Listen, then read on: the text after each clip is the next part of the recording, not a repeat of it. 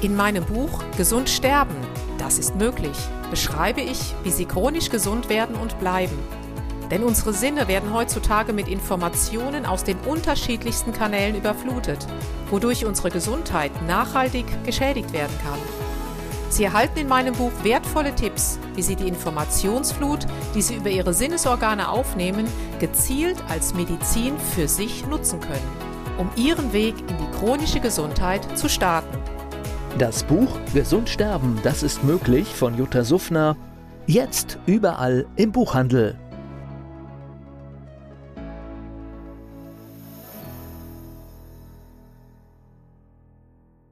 Dieser Podcast wird Ihnen präsentiert von Blue Antox, dem Besten aus der wilden Blaubeere für Ihr Wohlbefinden. Jutta Suffner. Gesundheitsimpulse für ein starkes Immunsystem. Hallo und herzlich willkommen zu den Impulsen für ein starkes Immunsystem. Es ist doch eigentlich natürlich gesund zu sein. Warum ist es heute im Alter normal krank zu sein? Dieser Satz beschäftigt mich, ja ehrlich gesagt, seit einigen Jahren. Rückblickend seit einigen Jahrzehnten.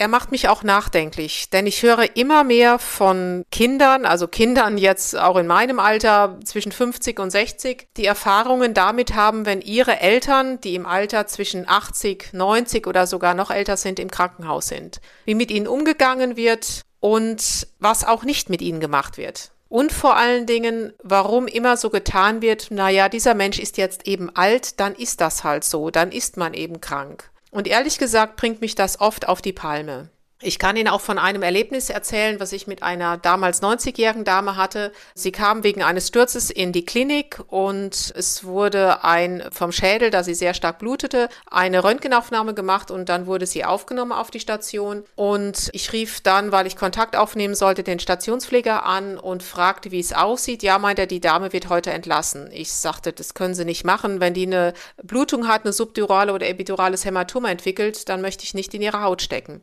Naja, sagt er, wissen Sie, so Leute können wir hier auf der Station nicht gebrauchen, dann werden wir ja kein Geld verdienen. Ich muss ganz ehrlich sagen, mich hat das total schockiert. Ich war sehr aufgebracht und habe da auch entsprechend reagiert und ja, ich habe auch mit einem Rechtsanwalt gedroht, wenn er, der im witzigerweise auch der Stationspfleger war und noch nicht mehr der Stationsarzt, wenn er nicht sofort die Dame wieder ins Bett legt und mindestens zwei Tage zur Beobachtung lässt, wie es nach solch einem Sturz einer Diagnose dann auch machbar ist. Er war dann relativ kleinlaut und hat das dann auch befolgt. Und im Nachgang erzählte mir die ältere Dame, dann eins zu eins fast genau dasselbe, dass dieser Herr zu ihr gesagt hätte, naja, sie gehöre ja nicht ins Krankenhaus, an ihr kann man ja kein Geld mehr mit verdienen. Einzigen war diese Dame sehr gewieft und sehr aktiv auch im Kopf und hat gesagt, naja, sie werden ja wohl hoffentlich ihr Gehalt bekommen.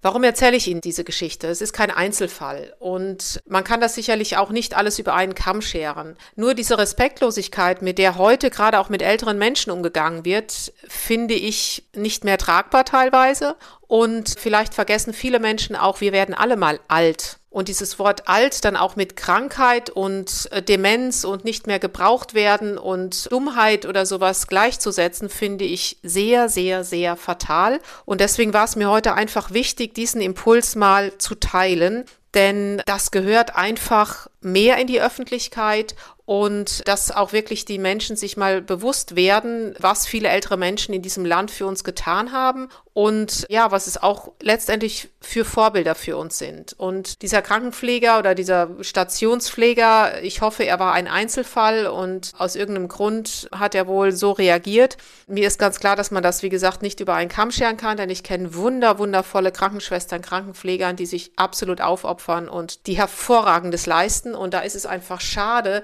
wenn der ein oder andere diesem Berufsethos eben nicht folgt. Ja, das war heute mal ein Impuls, der zum Nachdenken Nachdenken anregt. Ich finde aber, es ist einfach an der Zeit, dass wir wieder mit mehr Respekt nicht nur den älteren Menschen gegenüber, sondern uns auch allen anderen gegenüber natürlich, ob jung, ob alt, ob schwarz, ob weiß, groß, klein, dick, dünn, dass wir wirklich allen Menschen auf gleicher Augenhöhe beginnen und immer daran denken, wir sind alle gleich und auch nur zusammen sind wir stark. In diesem Sinne, wenn der eine oder andere eine Idee dazu hat oder wenn Sie einen Impuls darauf haben, mir irgendwie zu schreiben, freue ich mich sehr unter info at jutasufner.com. Und ich wünsche Ihnen von Herzen, dass Sie immer chronisch gesund werden, es auch bleiben und am besten die Krankenhäuser nur von außen sehen. Herzliche Grüße.